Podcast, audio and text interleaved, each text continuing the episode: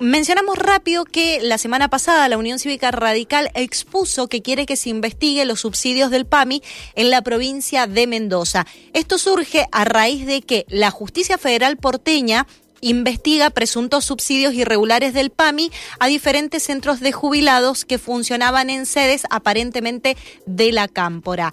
Ante esta situación que está viviendo Buenos Aires, la provincia de Mendoza, el radicalismo mendocino, pidió información al respecto al delegado social, al delegado local de la obra social. Estamos hablando de Martín Sevilla. Martín Sevilla quien estuvo muy activo en las redes sociales como Twitter, mediante esta comunicación que se hizo por parte de los legisladores mendocinos, tomó la iniciativa de presentarse en la jornada de ayer en la legislatura mendocina a dar respuesta ante estas acusaciones. Y ahora lo tenemos en línea. ¿Cómo estás, Martín? Nincy te saluda. Buenos días.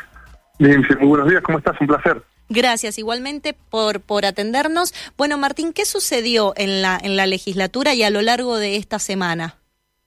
Bueno, la, verdad que tomamos conocimiento por los medios de un pedido de información este, que realizaba la Unión Cívica Radical respecto a los entregados a centros de jubilación. Este, y rápidamente, como no tenemos nada que esconder, como tenemos una gestión este, absolutamente transparente este, y con profunda convicción republicana, este, asistimos y nos apersonamos eh, presencialmente en el día de ayer en la legislatura de la provincia, básicamente para ser interpelados por cualquier senador o senadora que lo estime a los efectos de evacuar cualquier tipo de duda en torno a los subsidios este, que hemos entregado a los centros de jubilados de la provincia de Mendoza. Lamentablemente el radicalismo no aceptó modificar el orden del día, por lo tanto no pude tener el placer de poder evacuar cualquier tipo de duda.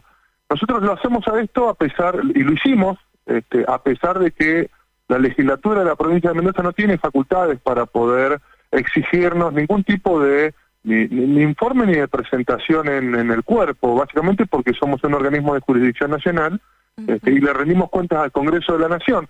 Pero insisto, eh, no tenemos nada que esconder, la verdad que nuestra gestión es absolutamente transparente y por eso rendimos cuentas en la legislatura, en el Congreso de la Nación o ante la ciudadanía en general.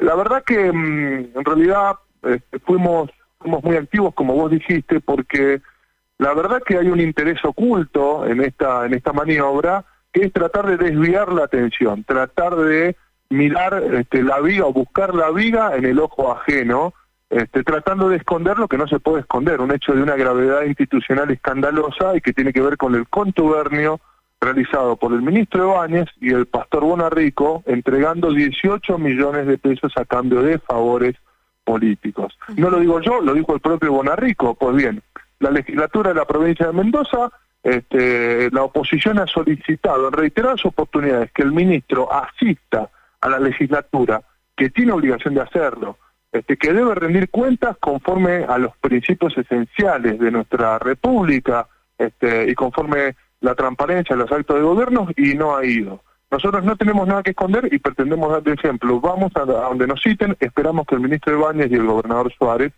haga lo propio, dando las explicaciones este, de este negociado que es lamentable, este, que pone, que, ha puesto en jaque y en juego recursos escasos este, de, de, los habitantes de la provincia de Mendoza que podrían ser utilizados para mejorarse, que está muy mal, para poder arreglar escuelas, en fin, para poder tener políticas públicas en beneficio de los, de los mendocinos. Bien, ahora esto que, que usted se haya presentado ayer en la legislatura y que mencione también acá al aire que no tenga nada que esconder y que el oficialismo no haya accedido a cambiar el orden del día.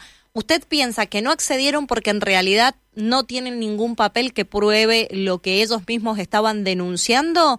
O realmente no se esperaban esta sorpresa y tenían que salir a buscar información? No, mire, es una maniobra, es una maniobra de politiquería berreta. Este es el problema. Este, lamentablemente eh, se utilizan este tipo de maniobras este, para tratar de generar sospecha, para tratar de generar dudas y la verdad no pueden no, no, no pueden tener ningún tipo de duda ni ningún tipo de sospecha, por eso fuimos. En realidad no nos quisieron interpelar, estimo yo, porque quizás no tienen nada que preguntarnos, la verdad no lo sé. Igualmente vamos a esperar eh, la solicitud que nos, nos emite el cuerpo por escrito, la vamos a responder gustosamente y vamos a solicitar nuevamente que, independientemente de la información que por escrito podamos presentar, este, apersonarnos personalmente y rendir cuentas in situ este, con toda la documentación que sea necesaria para ventilar cualquier duda que tenga cualquier senador o senadora. Insisto, si nosotros lo hacemos no teniendo la obligación de hacerlo, la verdad que nos parece que el, ministro Ibáñez debería hacer exactamente lo mismo explicando por qué hizo este acuerdo y por qué entregó 18 millones a cambio de favores políticos y todavía no lo hace. Así que esperamos que en estos próximos días se apersone como lo hicimos nosotros en la legislatura. Sí, igual no los entregó a los 18 millones, después dieron marcha atrás. Sí, con un acto que encima es vicio, tiene vicios administrativos, un acto, un acto administrativo infundado.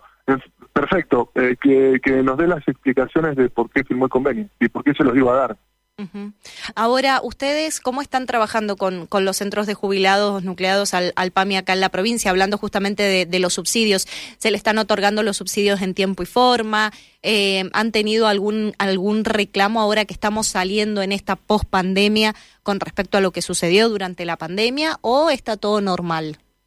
La normalidad es una, una normalidad que no nos gusta, porque la verdad que cuando, cuando iniciamos el, el, trabajo con los centros de jubilados al inicio de la gestión y previo a que inicie la pandemia, este, estamos trabajando con 140 centros de jubilados que tenían este, toda la documentación y cumplían con todos los requisitos que prevé la normativa vigente para poder eh, trabajar con talleres, con subsidios, este, subsidios solidarios de sostenimiento o cualquier otro este, con que los podamos asistir, porque para nosotros los centros de jubilados son herramientas, son instrumentos sociales fundamentales para que nuestros jubilados no solamente puedan sociabilizarse, sino este, ser felices. Así que la verdad que este, el, compromiso que tenemos con ellos es muy importante. Lo cierto es que salidos de la pandemia, solamente han quedado 70 centros de jubilados con la documentación al día. Por eso el desafío que estamos teniendo es ponernos al lado de ellos, colaborarlos para que puedan regularizar su situación,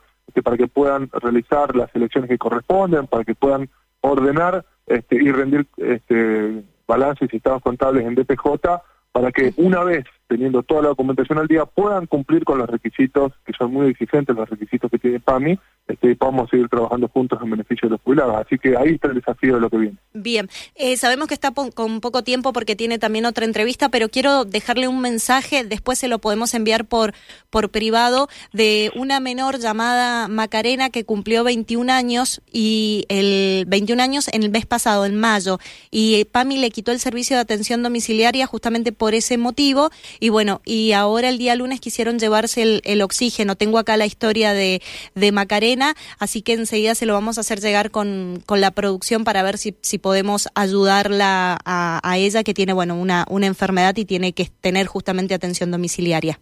Con, con muchísimo gusto, por favor. Además me está después de lo que me decís, es un, es un caso muy delicado. Así que inmediatamente me lo pasan y con muchísimo gusto lo abordamos y lo resolvemos. Bien, Martín, muchísimas gracias por, por atendernos y bueno, esperamos que la próxima vez que vaya a la legislatura lo puedan atender e interpelar. Nosotros también, ojalá así sea. Hasta luego. Hasta luego, buen día. Bueno, estábamos hablando con Martín Sevilla.